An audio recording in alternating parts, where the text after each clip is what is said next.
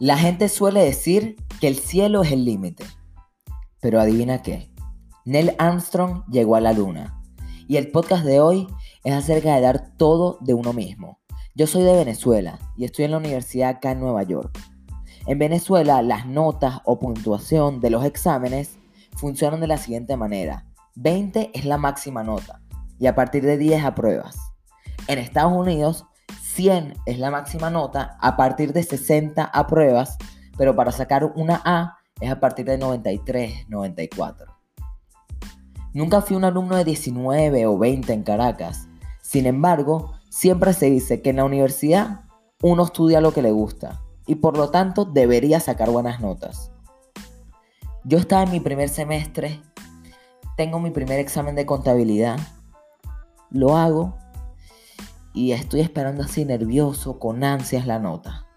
Después de una semana, una larga espera, una larga semana, recibo un 88. Y la verdad es que yo estaba muy feliz. Me parecía una excelente nota. Siempre fui un alumno de 15 sobre 20 en Caracas y 88. Para mi primer examen de universidad me pareció increíble. Fui una noche a la cafetería de la universidad y me encuentro con un amigo que está estudiando una maestría y me pregunta por mi examen. Yo feliz, contento, seguro, orgulloso. Le digo, saqué 88.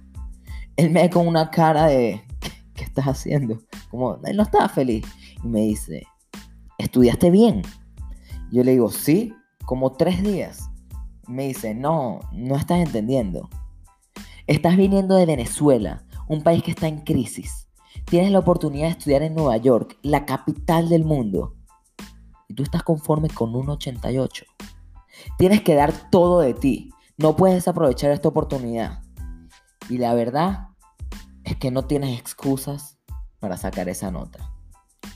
Empecé a reflexionar y me di cuenta que mi amigo tenía razón. Tengo todo para triunfar, pero mi conformidad no me deja. A partir de ese consejo empecé a enfocarme mucho más en los estudios y gracias a Dios empecé a obtener mejores resultados. Y esta historia aunque me pasó a mí, aplica para todos. Estamos en este mundo y cada día es un regalo que hay que aprovechar al máximo. Una vez escuché la siguiente parábola del erudito Samuel Reichman. Imagínate que te despiertas con 86.400 dólares en tu cuenta de banco. Dólares, no bolívares ni pesos, dólares. Y te dicen, tienes que gastar todo antes de irte a dormir. Porque si sobra algo, será quemado. Ya va, ya va. Esto no termina aquí. Imagínate que te pasara todos los días. ¿Acaso dejarías de gastar aunque sea un dólar al día? Obviamente que no. ¿Y por qué? Porque va a ser quemado. Si no lo gastas, si no lo usas, más nunca lo tendrás de vuelta. Y te voy a decir algo que tal vez nunca lo pensaste. A todos nosotros nos pasa algo parecido. Recibimos 86.400 segundos de vida todos los días en un banco llamado vida. Cualquier segundo que no aprovechemos desaparece para siempre. Con el ejemplo del dinero, nadie desperdiciaría siquiera un dólar. ¿Por qué nosotros sí desperdiciamos el tiempo si sabemos que este vale más que el dinero?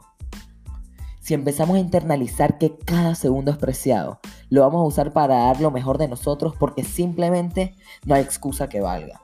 Si hay algo en común entre una persona exitosa y una fracasada es que ambos reciben los mismos 86.400 segundos de vida al día. Los mismos. Mark Zuckerberg y una persona fracasada tienen los mismos segundos de vida al día.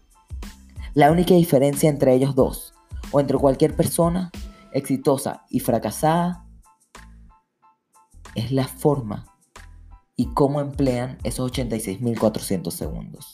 Y te hablo a ti, mi querido escucha. Si estás haciendo algo bien, procura hacerlo excelente.